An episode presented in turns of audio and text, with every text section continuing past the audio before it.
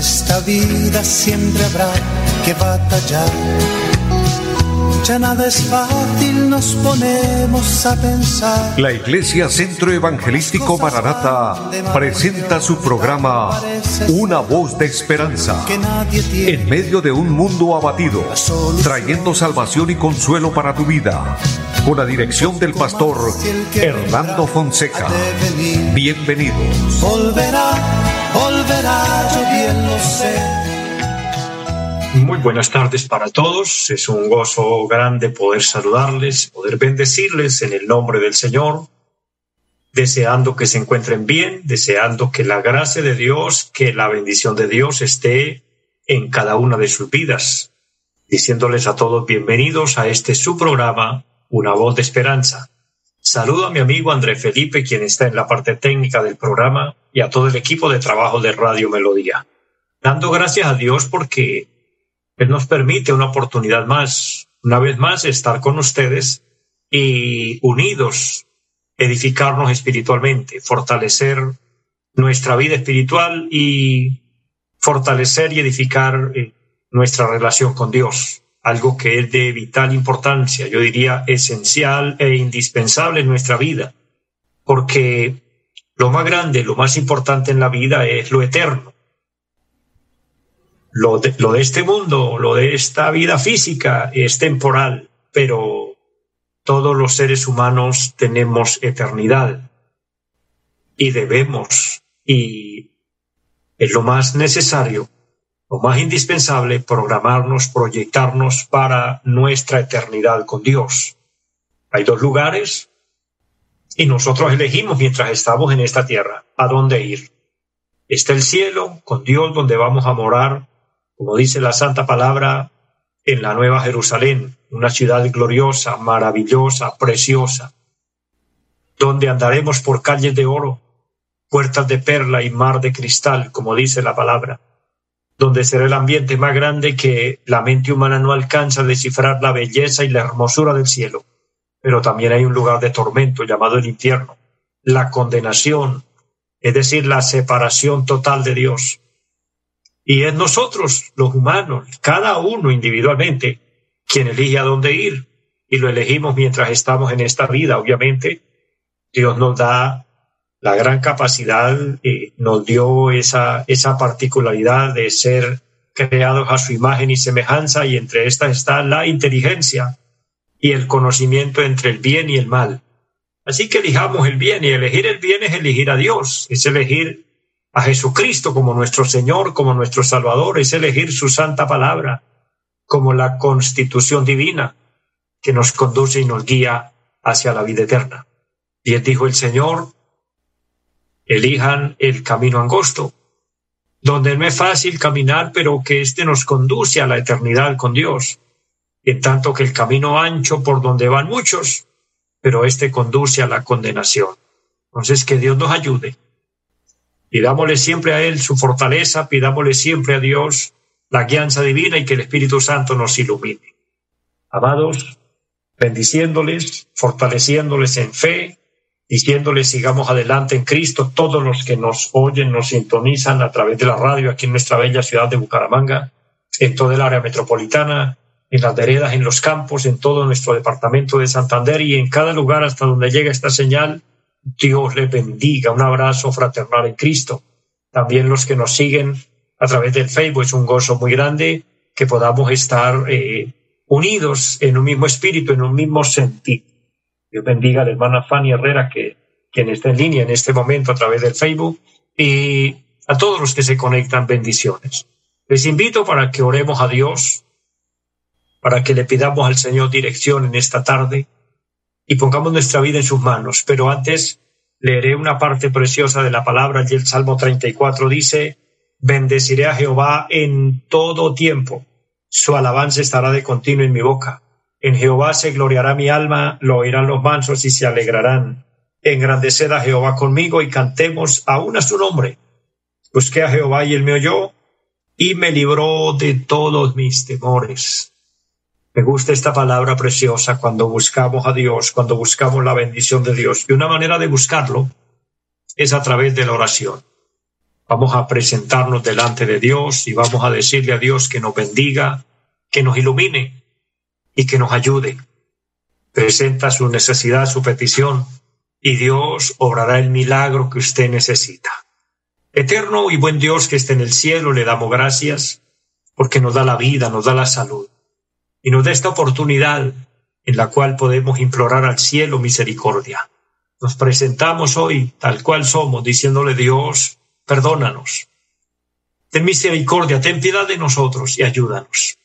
Mira cada persona que está allí a la distancia, quienes a través de la radio nos están oyendo y están ahí conectados en un mismo espíritu. También quienes están conectados a través del Facebook. Dios, cualquiera eterno Dios que esté pasando un momento difícil, ayúdale. Obra milagros en esta tarde, Padre. Te pido sanidad para los enfermos, liberación a los cautivos, que se rompan hoy cadenas, opresiones, ataduras, que haya liberación en el Espíritu. La palabra dice que somos templo del Espíritu Santo y que donde esté el Espíritu de Dios allí hay libertad. Dios declaramos esa palabra y lo creemos. Hoy somos bendecidos y somos libres por el poder de Jesucristo. Padre, bendice la vida espiritual de cada uno, bendice a nuestro país. Colombia necesita su ayuda, oh Dios. Bendice Dios esta emisora, bendice los medios con los cuales este programa es realizado y que sea de bendición que siga siendo de bendición y que podamos seguir trabajando, que podamos seguir unidos, firmes, ya que es el legado que tú nos has dejado, Dios, a través de Jesucristo nuestro Señor, predicar el Evangelio, anunciar las buenas nuevas de salvación, anunciar las verdades eternas de Dios, para lo cual necesitamos la fuerza en Jesucristo. Amén. Amados, es una bendición que podamos orar que podamos descansar en el Señor y apoyarnos en Dios cada día, fortalecer nuestra fe. Y la oración es una herramienta poderosa, es una llave maestra con la cual abrimos las bendiciones de Dios a nuestro favor. Por eso, mi hermano, mi hermana, no se canse de orar. El apóstol Pablo dice, orad sin cesar. Y eso habla no solamente de orar constantemente, sino de orar fervientemente, orar en el Espíritu, interceder, doblar nuestras rodillas y quebrantar nuestro corazón delante de Dios. Es necesario. Es necesario porque la fe es atacada por el mal. Las fuerzas del infierno, enemigos espirituales que están en contra de Dios, en contra del bien, en contra de los hijos de Dios, nos atacan el sistema del mundo es, es un ataque fuerte al cristianismo, pero nuestro mismo cuerpo, nuestra misma carne, también se convierte en un enemigo que no le gusta lo de Dios y no quiere someterse. una forma de lograr vencer estos enemigos es cuando hay una oración ferviente, una oración perseverante, una búsqueda continua, pidiendo a Dios su ayuda, y sometiendo esta carne para que de esta manera haya obediencia a Dios y el Espíritu Santo de Dios se pueda mover con libertad en nuestra vida. Y Dios está de nuestro lado, pueblo de Dios, todo el que me escucha, iglesia de Cristo, siervos, siervas de Dios. Usted no está solo, usted no está sola. Dios está de su lado. Así esté en pruebas, así esté en una tempestad terrible, difícil, pero lo importante es que el Señor esté ahí con nosotros. Que en este mundo no estamos libres de, pasar momentos difíciles, pasar tempestades fuertes, de enfrentar situaciones que por momentos nos dejan desalentados, nos dejan sin fuerza, nos dejan confundidos. Pero cuando el Señor está, Él se encarga de levantarnos, Él se encarga de, de darnos las fuerzas necesarias él nos da la sabiduría para enfrentar las cosas y poder continuar y poder seguir adelante. Así que no se desanime, mi hermano, mi hermana. Unidos vamos adelante, sirviendo al Señor y esperando a Cristo, porque recuerden, el Señor viene pronto. Y si uno la palabra profética de su advenimiento, está cumplida. El mundo está listo para para el cumplimiento final de la profecía. El mundo ya está siendo controlado satelitalmente a través de la tecnología. Ya hay un control individual de cada persona. Eso indica que ya hay un gobierno mundial establecido. Y todo esto apunta al final de las cosas, al gobierno del anticristo. Pero también esto indica que el Señor pronto se llevará a su iglesia. Y él dijo, el día y la hora nadie lo sabe, estén preparados. No nos dejó la fecha, no sabemos cuándo, pero nos dejó señales. Y por eso les motivo a seguir creyendo y a seguir esperando a Cristo. Anhelando ese momento, mire, yo anhelo ese momento glorioso de irnos con el Señor cuando suene la trompeta, porque es diferente, escuche bien esto, es diferente cuando una persona se muere, porque cuando una persona se muere, bueno, hay dolor aquí para los seres queridos, para los familiares, porque no es fácil, no es fácil despedir a un ser querido, a una persona que amamos. Pero esa es la ley de la vida. Pero cuando sea el sonar de la trompeta, todos los que estemos en Cristo, mire, los que hayan muerto en Cristo resucitarán. Y nosotros, los que estemos vivos, si, está, si estamos para ese momento, dice la palabra que seremos transformados y nos reuniremos en un solo grupo. E iremos a encontrarnos con nuestro amado Señor en las nubes y a irnos a la eternidad con Dios. Entonces el momento más glorioso, mire, los apóstoles lo anhelaban, era el arrebatamiento de la iglesia. Está profetizado en la palabra. Esto no son cosas que yo me las esté inventando. No, están en la Biblia. El Señor lo habló. Dios inspiró a los apóstoles para que hablaran de ese día maravilloso, glorioso. De hecho, el Antiguo Testamento anunció la venida de Cristo como el Salvador, pero luego anunció la venida del día de Dios cuando Él vendría a juzgar al mundo, cuando Él volverá como Rey de Reyes y Señor de Señores. Ese es el acontecimiento que yo todos los días, por la misericordia del Señor, les puedo anunciar cuando les digo, Cristo viene pronto, porque es las últimas palabras que quedaron escritas en el libro del Apocalipsis, el libro de la, revelación que Dios, le, Dios le dio al apóstol Juan. Y termina diciendo, ciertamente vengo en breve. En breve es porque para Dios un día es como mil años y mil años como un día, de manera que el Señor viene. ¿Y qué hay que hacer? Sencillo, mis amados, estar preparados, estar listos. ¿Y cómo estamos preparados? Bueno, purificando nuestra vida para Dios, tener un alma purificada. Y de esto quiero compartir de la palabra del Señor, cómo purificar el alma, cómo santificarnos, porque mire que por fuera nosotros nos aseamos, por fuera nosotros nos limpiamos, por fuera queremos tener una presentación agradable, compramos un buen perfume, nos lo colocamos, en fin, pero eso es la parte externa, pero y la parte interna no se limpia lo mismo, es diferente. Es distinta la forma de la purificación del alma. El Salmo 24, donde quiero hoy compartir esta reflexión de la palabra, y el versículo número 3 dice, ¿quién subirá al monte de Jehová y quién estará en su lugar santo? Y luego viene una lista preciosa, cómo purificarnos para poder ir a ese lugar santo. El limpio de manos y puro de corazón, el que no ha elevado su alma a cosas vanas, ni jurado con engaño. Aquí hay cosas importantes. El limpio de manos y puro de corazón, el que no ha elevado su alma a cosas vanas, ni jurado con engaño. La purificación del alma, la pureza, la limpieza, es un tema que nos compete en la vida. Hoy tenemos eh, un precedente muy fijado en el cual podemos nosotros eh, tomarlo como ejemplo para hablar de la limpieza. Creo que todos estamos familiarizados con el tema.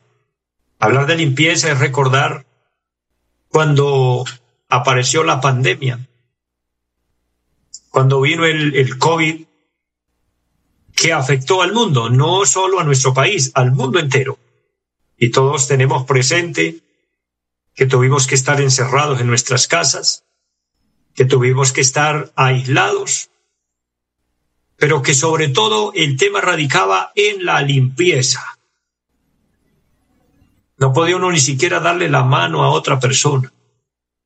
Si bien recordamos que tuvimos que vivir esas experiencias, encontrarnos a alguien y así fuera el ser más querido, saludarlo a la distancia, y eso cubriéndonos con un tapabocas y, y cuando se llegaba a la casa, no le era permitido al integrante de la familia que salía, no le era permitido entrar a la casa, a menos que se desinfectara en la puerta de entrada, se quitara su ropa y ésta fuera llevada a un recipiente y luego lavarse de manos, lavarse, en fin, si era posible, lavarse todo. Todo genera en una sola palabra, limpieza. Todo era limpieza. Los productos para consumirlos habían que desinfectarlos. Creo que hubo una muy buena venta de filtros de agua para filtrar el agua y tomar agua purificada. De hecho, es un consejo recomendable que ahí se lo dejo en el nombre del Señor. No es por demás que usted, si no tiene un filtro purificador de agua, lo compre. No es costoso y va a tomar agua pura. Porque aunque el agua que está llegando a nuestras casas es agua potable, pero cuando la pasamos por ese filtro, se da uno cuenta el residuo que queda, aún de esa agua potable que nos está llegando, el residuo que queda es muy notable y evitar llevar eso a nuestro organismo, pues nos prevé, nos previene de, de enfermedades, de, de malestares, de problemas en el organismo, de problemas en nuestro cuerpo. Y todo radica en esa palabra, limpieza hubieron unos que fueron mucho más meticulosos que otros. Muchas personas tomaron el tema deportivamente y bueno, no les importaba y hasta se disgustaban con los que hacíamos el ejercicio de, cuidarnos, de mantenernos. Bueno, yo pude darme cuenta de algo y creo que muchas personas comparten conmigo eh, el mismo enfoque. Y es que en el tema de la pandemia, cuando había el distanciamiento, cuando se utilizaba el tapabocas y había la desinfección de manos y de pies para entrar a un lugar, se evitaron muchos virus. Esas gripas que tanto golpean nos abandonaron, nos dejaron un poco de tiempo tranquilos. Lo que pasa es que ya pasó el, el rigor de esto, ya no es una ley que aplica como tal, porque lastimosamente nosotros los seres humanos estamos habituados a hacer las cosas si nos obligan, pero voluntariamente, perdónenme el término, somos descuidados. Y debería haber ese cuidado siempre, pero bueno, no va al caso. Porque en resumidas cuentas, eso es solo para cuidar este cuerpo, esta materia que, querramos o no, se va a deteriorar, se va a envejecer y vamos a morir. Pero ¿qué tal si eso lo pasamos al plano espiritual? ¿Qué tal si ahí pensamos nosotros lo que eso indica para esa limpieza espiritual, ese cuidado con la contaminación? ya no con la contaminación de enfermedades. No hablemos ya de la contaminación con los virus que hay eh, que afectan al cuerpo físico, pero sí con la contaminación de pecado, sí con la contaminación de tanta maldad, con tanta corrupción, que nos toca tener un gran cuidado para no corrompernos hoy. Mire, para los hijos de Dios, los cristianos, y que conocemos de la Biblia, que conocemos la palabra, y que usted habrá leído el libro de Levítico. En ese libro Dios estipula muchos detalles en los cuales los, los hijos de Dios, el pueblo de Dios debía cuidarse y debemos cuidarnos. No es que esa palabra esté abolida. Allí hay ejemplos grandes para limpiarnos de la contaminación, porque lo que nuestros ojos ven, lo que nuestros oídos oyen, alteran nuestra, nuestra manera de, de hacer las cosas alteran nuestros pensamientos. Y dependiendo del pensamiento, son las acciones. Y muchas veces lo que uno ve lo hace actuar bien o lo hace actuar mal. Le era prohibido, escuche esto, le era prohibido a los israelitas mirar a, una persona que no fuera su cónyuge, mirar, mirarlo semidesnudo. ¿Y qué es lo que hoy vemos? Hoy no se necesita solo eh, entrar al Internet, no se necesita solo mirar en las pantallas, no, ya en la calle estamos viendo personas que ya no se visten, ya salen sin pudor, sin temor, sin respeto a la sociedad, sin respeto a los niños, sin respeto a nadie, y no solo desnudos, sino haciendo toda clase de inmoralidad, dando una mala presentación, un mal ejemplo. Y quien se queda fijo con sus ojos mirando toda esa basura, toda esa inmundicia, todo ese pecado, se le alteran sus pensamientos. Entonces, guardarnos para Dios cuidarnos de toda esa contaminación es un trabajo continuo, es un trabajo constante, que no es fácil porque estamos ahí involucrados, porque no podemos, como dijo el apóstol Pablo, para no estar ahí, tendríamos que salir de este mundo, pero mientras estemos aquí, estamos expuestos a esto. Estamos expuestos a oír cantidad de cosas que no edifican, que destruyen, malos consejos, música que no que no lleva a nada bueno, la música que se escucha, todo eso que llega a nuestros oídos, que solamente satisface y le da más fuerza a este cuerpo pecaminoso para hacer lo malo, todo eso contamina el alma. Por eso, este salmo precioso que hemos tomado de la palabra dice, ¿quién subirá al monte de Jehová? O sea, ¿quién será digno? ¿Quién logrará hacerlo? pero da algunas pistas importantes, algunos pasos a seguir y dice, número uno, el limpio de manos. La limpieza de manos habla de lo que hacemos, habla de nuestras obras, habla de nuestras acciones. Puede usted preguntarse a sí mismo, ¿cómo es sus acciones? ¿Actúa bien? ¿Lo que hace lo hace de verdad, de voluntad? o con qué intención se hacen muchas veces las cosas. Porque puede que a veces actuamos bien, pero puede ser con una doble intención. De manera que nuestras acciones cuentan para tener un alma purificada, para tener un alma limpia. Luego dice los puros de corazón, el que tenga pureza en su corazón, limpieza. ¿Y sabe qué dice la Biblia referente al corazón? De la abundancia del corazón habla la boca. Entonces, una persona que tiene un corazón limpio, un corazón puro y que ese corazón está lleno de Dios y lleno de la palabra, hablará cosas buenas, hablará cosas agradables, hablará cosas que edifican, pero un corazón dañado, un corazón corrompido, hablará mentiras, hablará groserías, andará chismeando y hablando de los demás, hablará engañando, etcétera. Entonces nuestro hablar nos delata ¿Qué hay en el corazón? Y aquí dice, el que tenga un corazón puro, el que tenga un corazón limpio. Dijo el Señor en una de las bienaventuranzas, bienaventurados los de limpio corazón, porque ellos verán a Dios. Alejar nuestra alma de cosas vanas, termina diciendo este consejo de la palabra. Alejar nuestra alma del orgullo, de la arrogancia, de la, de la fantasía del mundo, de la hipocresía, de, de tantas cosas que hoy el mundo ofrece y que todo es un engaño, una vanidad. Que Dios nos ayude, amados. Antes de terminar, y ya llego a la parte final, quiero orar por aquella persona que quiera reconciliarse con Dios, aceptar a Cristo en su corazón. Ora conmigo diciendo, Padre que está en el cielo, hoy me arrepiento de mis pecados, reconozco que te he ofendido, reconozco que he pecado y necesito que me perdones lávame con la sangre preciosa de nuestro Señor Jesucristo. Límpiame de toda mancha. Por favor, que tu Santo Espíritu more en mí y yo pueda hacer tu voluntad. Abro mi corazón y te recibo como mi Señor, como mi Salvador, y que mi nombre esté escrito en el libro de la vida. Amén. Quien oró conmigo esta corta oración, pero lo hizo con fe, Dios lo bendiga, Dios la bendiga, perseveremos y permanezcamos en Cristo. Bendiciones a todos, les amo en el Señor, deseo lo mejor para ustedes y una feliz tarde para todos.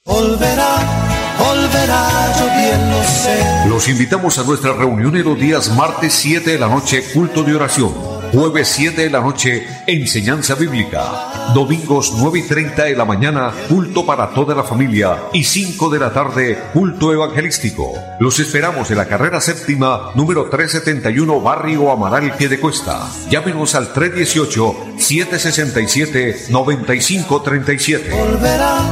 volverá, volverá. En esta vida siempre habrá que batallar. Ya nada es fácil, nos ponemos a pensar. La Iglesia Centro Evangelístico Mararata presentó su programa Una voz de esperanza. Los esperamos en nuestra próxima emisión. Volverá, volverá, yo bien lo sé. Y mi alma ya se desespera por volar